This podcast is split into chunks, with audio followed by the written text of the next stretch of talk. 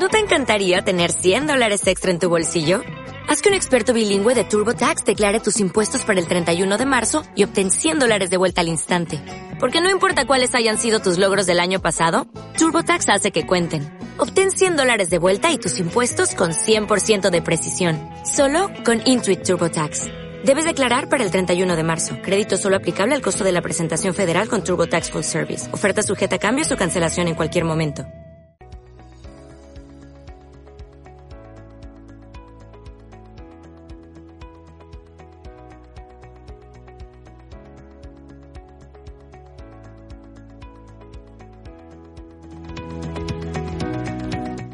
Amigos, buenas tardes. Un gusto estar con todos ustedes el día de hoy, 14 de febrero del 2023.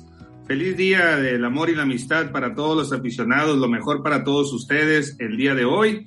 Espero y que hayan sido muy consentidos por todos, uh, por las personas que, por sus amigos y por las personas que tienen el afecto hacia todos ustedes. En representación del director del Salón de la Fama, el ingeniero Francisco Padilla, su servidor Edgar Quintero, seré el anfitrión el día de hoy.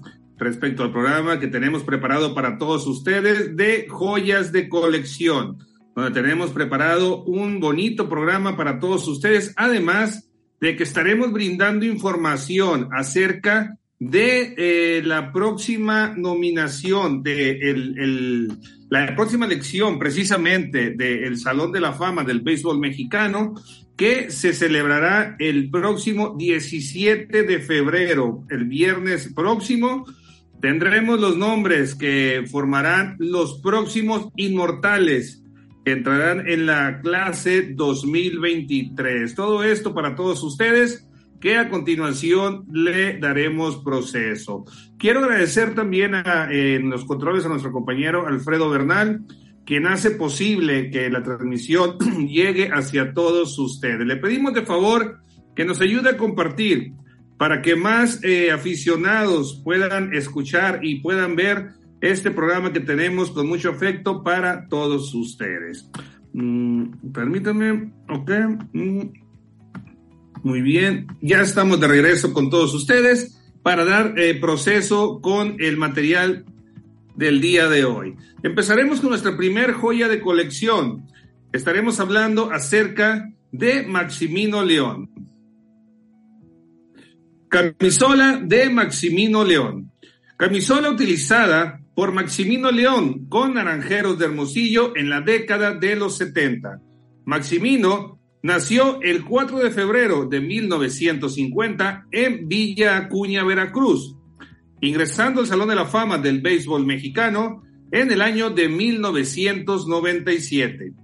El pitcher veracruzano mostró gran consistencia a lo largo de su carrera y fue algo extraordinario sobre el cerrito de lanzadores. Debutó en la Liga Mexicana de Béisbol con los Charros de Jalisco en el año de 1968 Luego estuvo con Alacranes de Durango, Piratas de Campeche, Diablos Rojos del México, Tecolotes de Nuevo Laredo, Olmecas de Tabasco, Leones de Yucatán y Rieleros de Aguascalientes, a lo largo de 16 temporadas. Ganó 142 juegos y perdió 92, con un porcentaje de .607 milésimas, lanzando 1911 innings ponchó a 908 bateadores y su porcentaje de carreras limpias fue de 3.48 con 23 blanqueadas.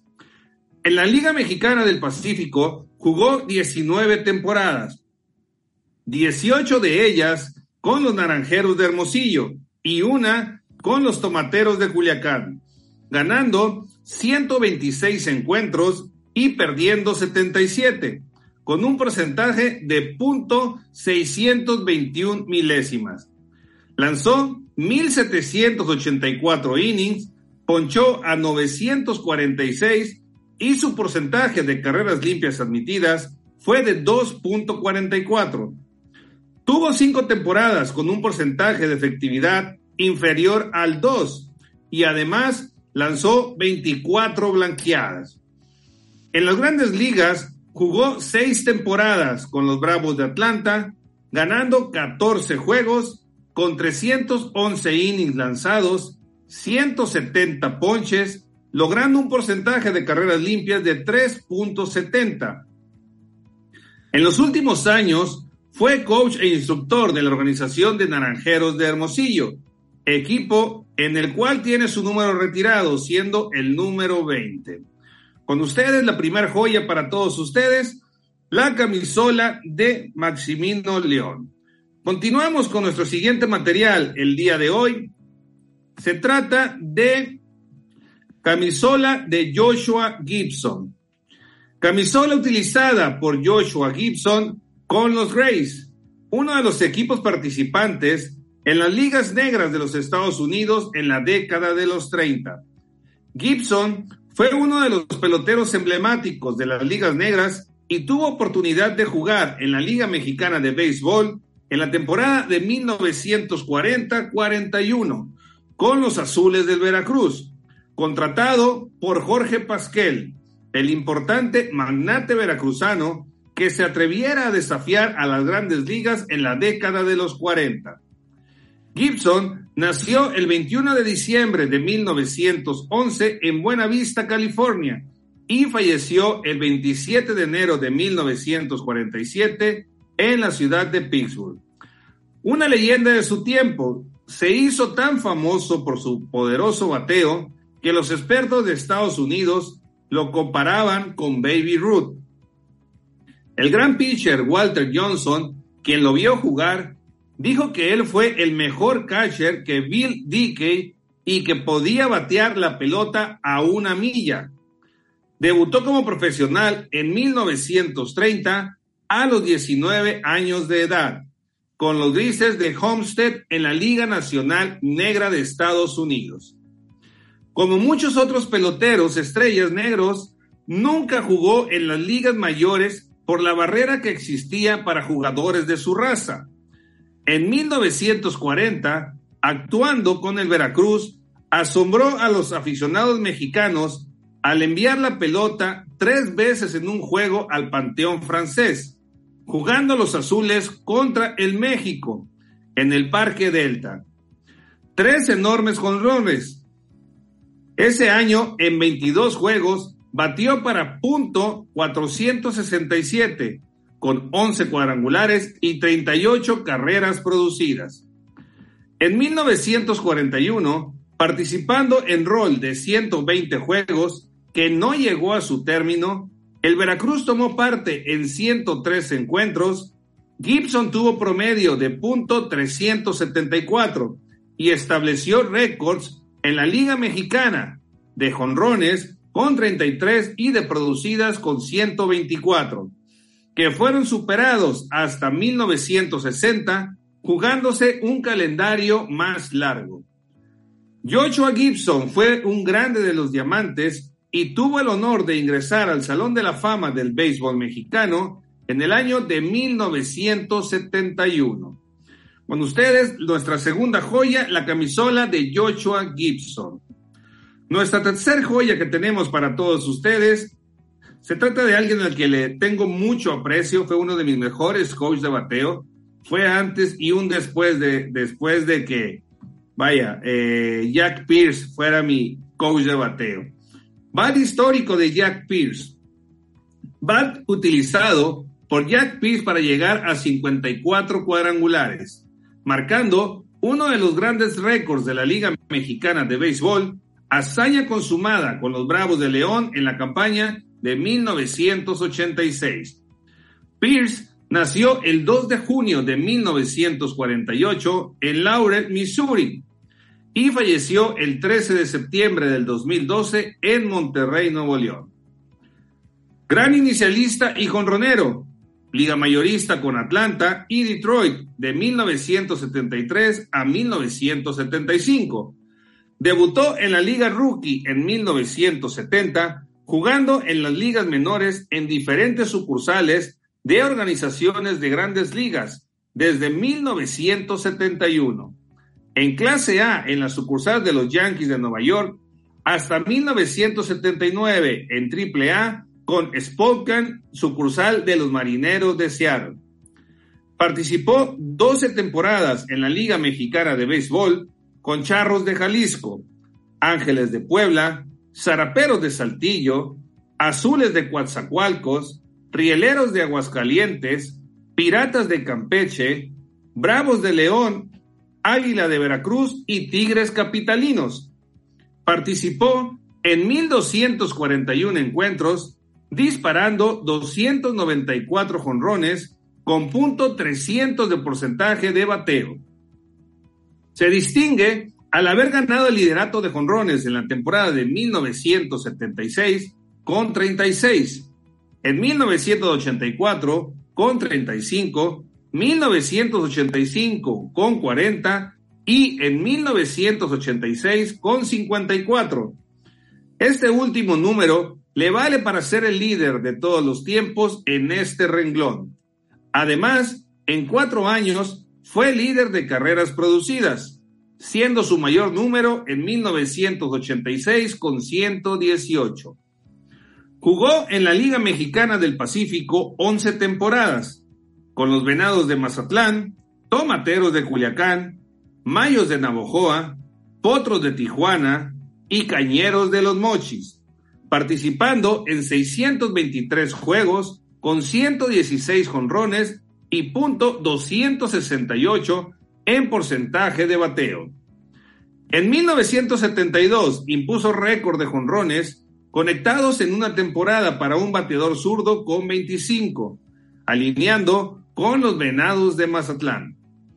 Posteriormente a su carrera de pelotero, fue manager por tres campañas con los equipos de León y Águila de Veracruz, dedicándose después a ser buscador con notable éxito, ya que a él se debe el descubrimiento de Vinicio Castilla para las grandes ligas. Fue scout de varias organizaciones, perdón, de grandes ligas, entre ellas los Bravos de Atlanta, Marlins de Florida, Medias Blancas de Chicago, Padres de San Diego y Azulejos de Toronto.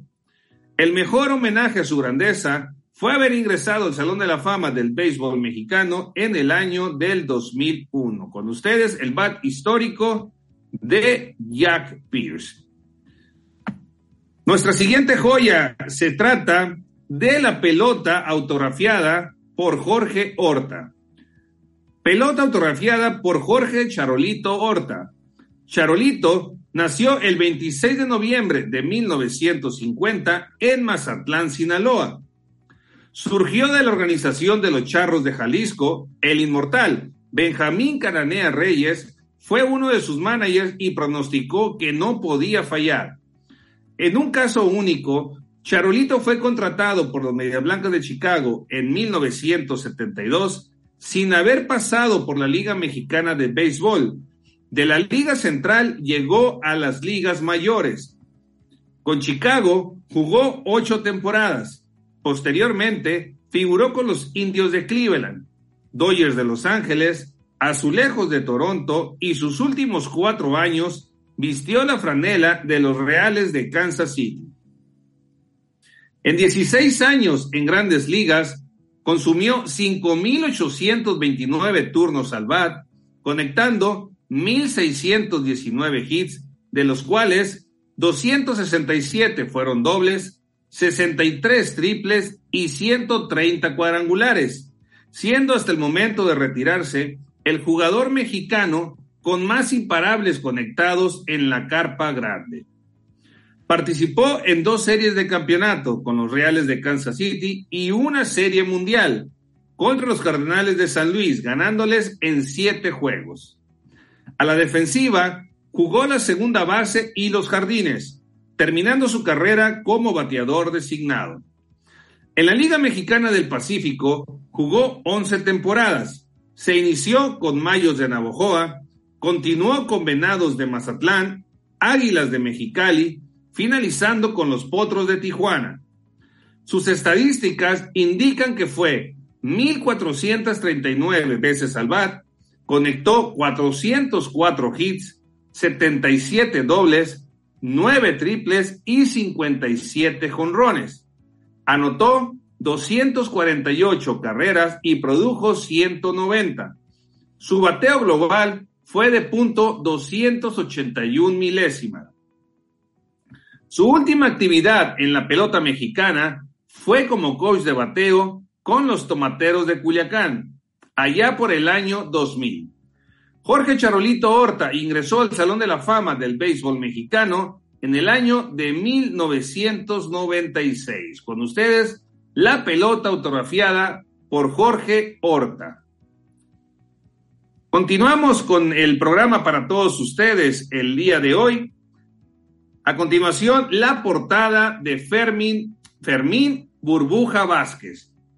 Burbuja Vázquez fue un formidable antesalista y jardinero nació el 30 de noviembre de 1914 en Mérida, Yucatán, y falleció el 13 de diciembre del 2001 en la misma ciudad.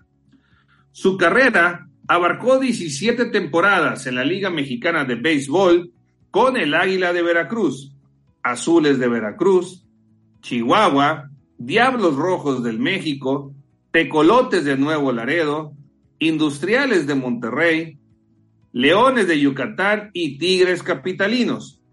Globalmente batió punto 276 milésimas de porcentaje y fue parte de la época de oro del béisbol mexicano, codeándose con las grandes figuras de su tiempo sin amedrentarse en la calidad de sus adversarios. Su debut se dio en la temporada de 1939 con el Águila, retirándose en 1955 con los felinos. Tomó parte en 1084 juegos, disparando 1069 imparables, de los cuales 159 fueron dobles, 35 triples y 16 cuadrangulares con 470 carreras anotadas y 472 impulsadas. Su velocidad y su forma agresiva de desplazarse sobre las bases le dieron oportunidad de estafarse 103 colchonetas. Su mejor año a la defensiva fue el de 1943 con punto 336, jugando para el famoso equipo de los Azules del Veracruz.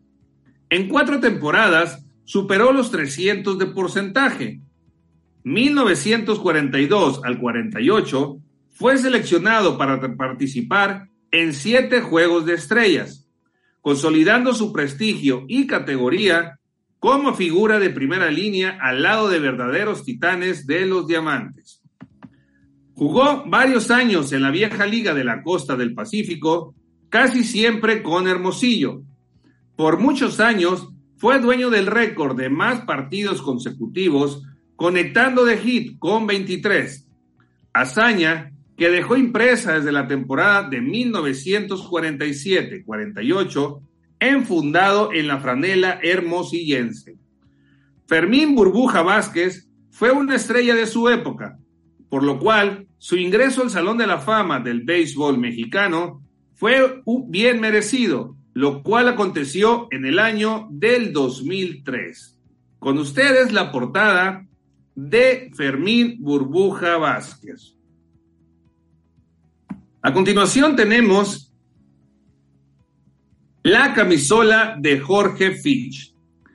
Camisola utilizada por Jorge Fitch con los Pericos de Puebla en la década de los 60.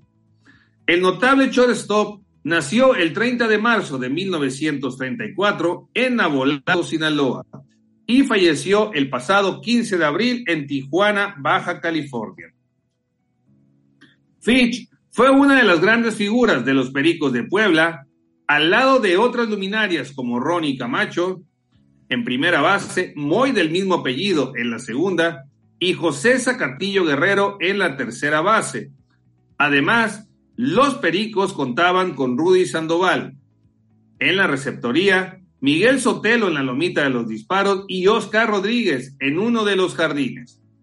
Ningún otro equipo ha logrado conjuntar tantos jugadores que posteriormente se hayan convertido en inmortales en un mismo roster de peloteros.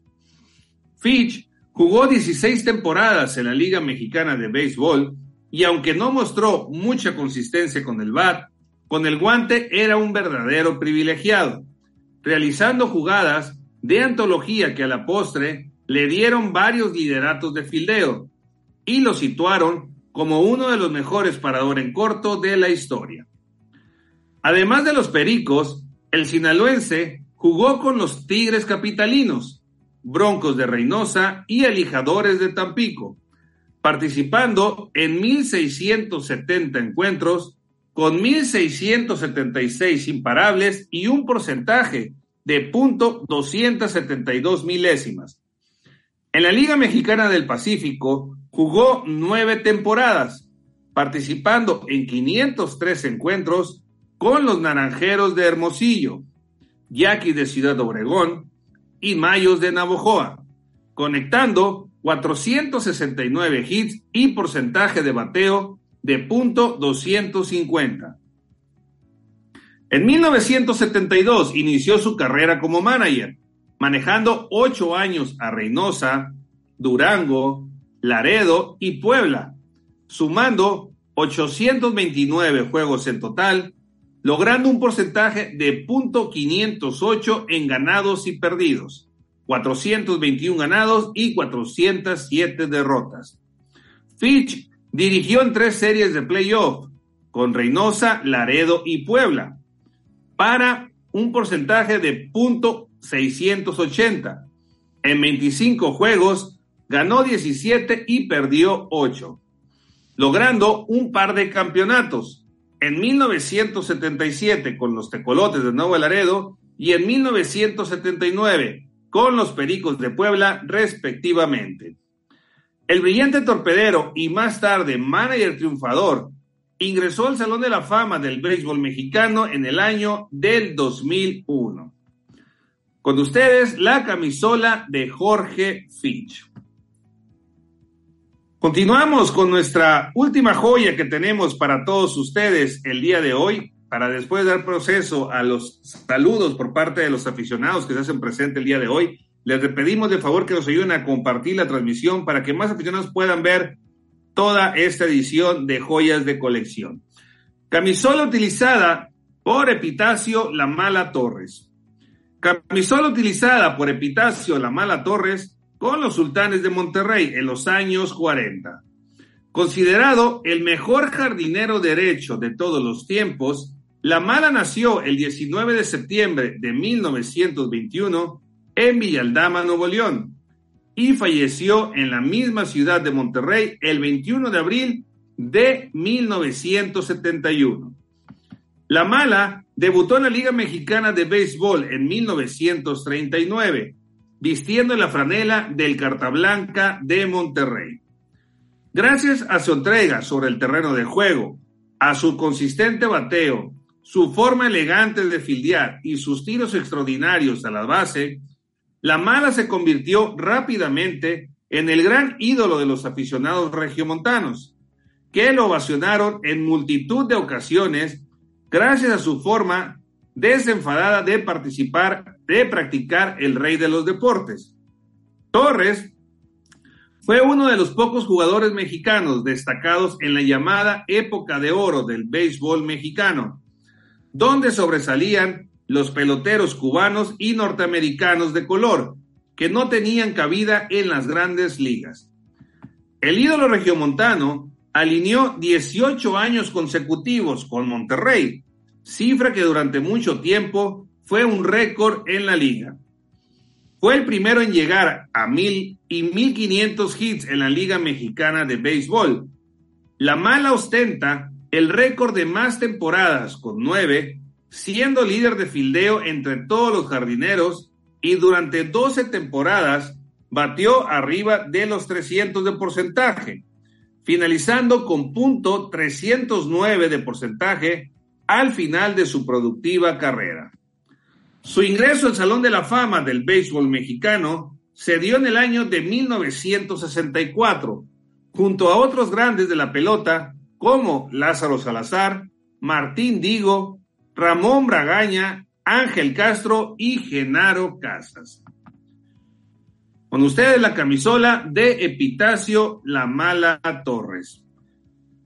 Vamos a dar proceso con eh, en el orden del día acerca de los, la lectura de los mensajes y saludos por parte de los aficionados que se hacen presente el día de hoy.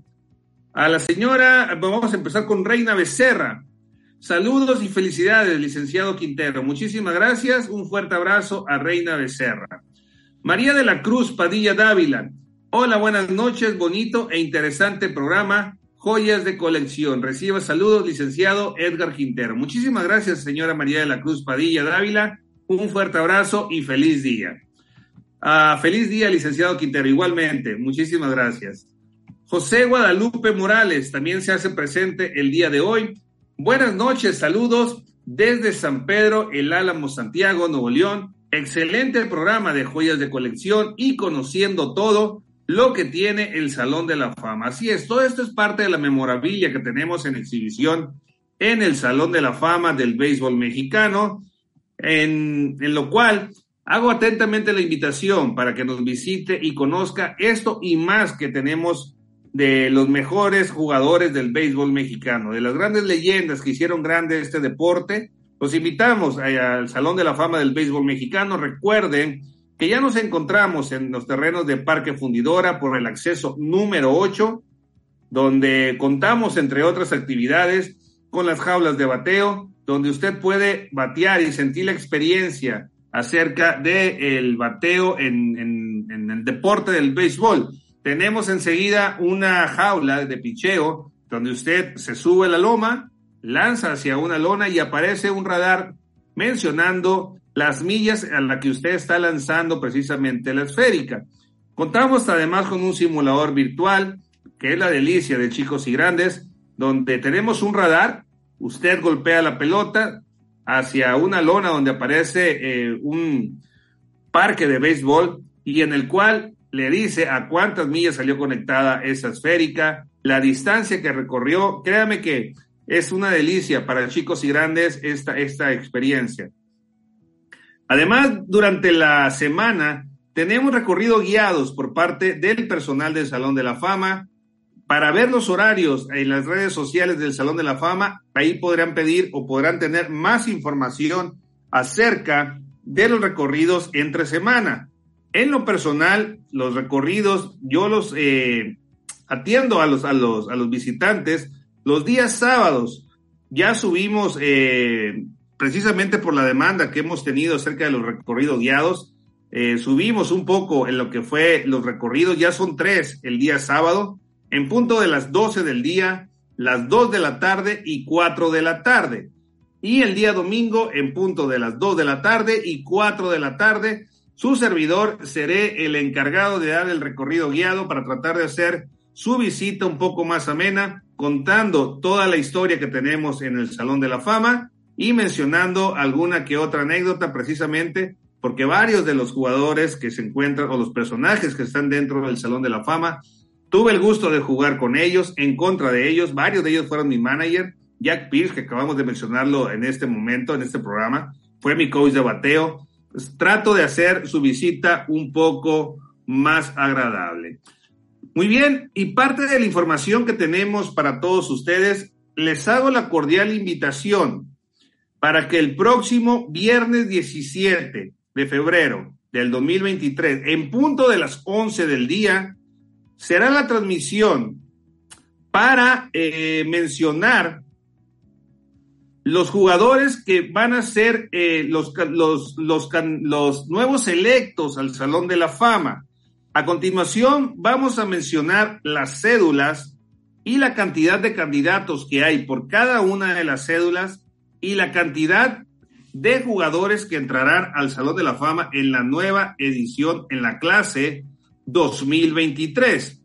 A continuación, vamos a dar eh, proceso Sí podemos poner, Alfredo, la primer, la primer cédula para poder, para poder mencionar. A continuación, eh, ok, la tengo por acá. Muy bien. En la primer cédula se encuentran los, eh, en la cédula de veteranos, que está conformada por cinco jugadores. En la elección del Salón de la Fama tienen cinco oportunidades los jugadores de ser elegidos para ser inmortales. Si durante esas cinco oportunidades no son seleccionados para ingresar al Salón de la Fama, ellos salen de la boleta, teniendo otra oportunidad mediante la categoría de veteranos, que es precisamente la que vamos a mostrar a todos ustedes en estos momentos, donde la elección de veteranos está conformada por los siguientes cinco nombres que les voy a mencionar. El número uno, Alejo Ahumada. El número dos, Jaime López. El número tres, Jesús Moreno. Ricardo Sandate y Emilio Sosa. Esta es la, cédula de eh, la categoría de veteranos. De estos cinco personajes que yo acabo de mencionar, solamente uno será el que se convertirá en nuevo inmortal en el Salón de la Fama del Béisbol Mexicano. Muy bien, continuaré con la siguiente cédula. La siguiente cédula la conforman, permítame, vamos a venir un poquito más para acá. Ok. La elección acerca de los jugadores del béisbol mexicano. En esta, en esta cédula, 2, 4, 6, 8, 10, 12, 14, se encuentran 14 jugadores. De estos 14, 4 pasarán a, a, ser inmortales. No va a estar nada fácil esta, esta, no fue nada fácil, créame, esta elección para, para el comité elector. Voy a mencionar los nombres de estos 14 jugadores, de los cuales solamente cuatro pasarán a formar parte del Salón de la Fama en la clase 2023. Escuche los nombres. Francisco García, Roberto El Metralleta Ramírez, Pablo Gutiérrez Delfín, Miguel Ojeda, Omar Rojas, Miguel Flores, Luis El Rayo Arredondo, Noé Muñoz, Juan Manuel Palafox, Javier Robles, Roberto Vizcarra, Germán Jiménez, Cecilio Ruiz y Mike Pau. De ellos, cuatro pasarán o serán electos eh, en la nueva clase 2023. La siguiente cédula que mostraré a continuación para todos ustedes será acerca de los jugadores mexicanos que hayan participado mínimo como siete años en las grandes ligas. Está formada por una quinteta que de ellos igual solamente un jugador pasará a formar parte de la clase 2023. En la quinteta la conforman Erubiel Durazo, Rodrigo López, Karim García, Ismael El Rocket Valdés y Juan Gabriel Castro.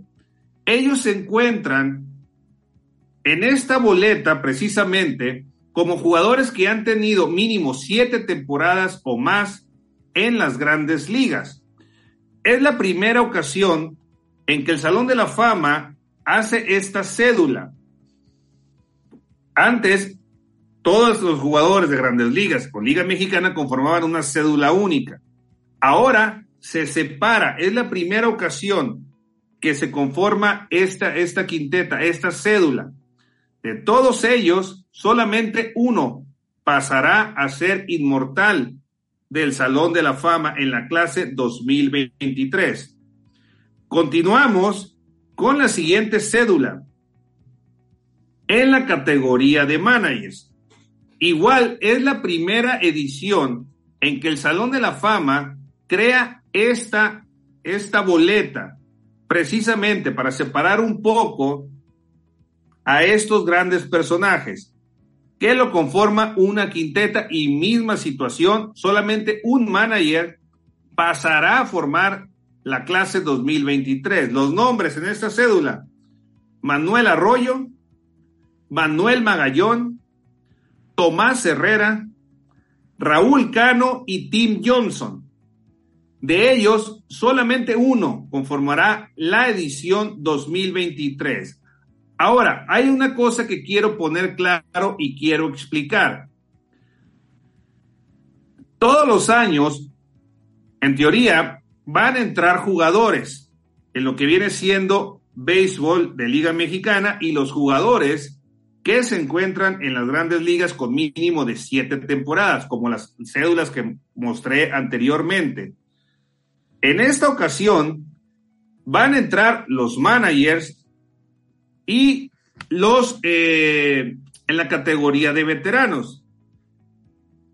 La clase anterior fue conformada por jugadores, por, eh, un por los jugadores otra fue, otra categoría que ingresó el año pasado fue la categoría de veteranos, donde ingresó William El Grillo Cerrel, y en la categoría de cronistas, donde ingresó Jorge Menéndez Torres. En las categorías que pueden entrar al Salón de la Fama se van a alternar. Todos los años entrarán jugadores. Pero en el año anterior, el año pasado, ingresó un periodista. Este año entrará un manager. La temporada que entra va a entrar un umpire. Siguiente la siguiente elección entrará un directivo y en la siguiente edición entrará un comentarista o cronista. En, todo, en todos los años van a entrar jugadores, pero en la categoría de cronistas, managers, umpires y directivos se estarán turnando uno por elección. Así que atento a todo lo que va a suceder este próximo viernes 17 de febrero en punto de las 11 de la mañana para seguir en vivo y conocer de primera mano quiénes serán la nueva clase 2023 que se unirá a los 207 personajes están inmortalizados en el recinto del Salón de la Fama del Béisbol Mexicano. Muy bien, antes de terminar, voy a dar lectura a un saludo más, a unos saludos pendientes. René Salazar, Edgar Quintero, saludos cordiales desde Aguascalientes, tierra beisbolera y rielera, como siempre, compartiendo programa con afición de pasión rielera. Muchísimas gracias a René Salazar, un fuerte abrazo y un saludo a toda la afición de rieleros de Aguascalientes. Muy bien, pues prácticamente eh, es el, este, ya para terminar y despedir la transmisión, quiero agradecer a todos ustedes por su sintonía el día de hoy, agradeciendo también a nuestro compañero Alfredo Bernal, quien se encuentra en los controles haciendo posible la transmisión para todos ustedes. Sin más por el momento, en representación del ingeniero Francisco Padilla, director del Salón de la Fama, su servidor Edgar Quintero, fue un gusto estar con ustedes el día de hoy en una edición más de nuestro programa Joyas de Colección. Sin más por el momento, quiero agradecerles su sintonía y nos vemos en la siguiente edición. Estén atentos en las redes sociales del Salón de la Fama para más información acerca de los recorridos y las siguientes transmisiones. Muchísimas gracias de nueva cuenta. Allá en cabina es hora de despedirnos. Hasta la próxima.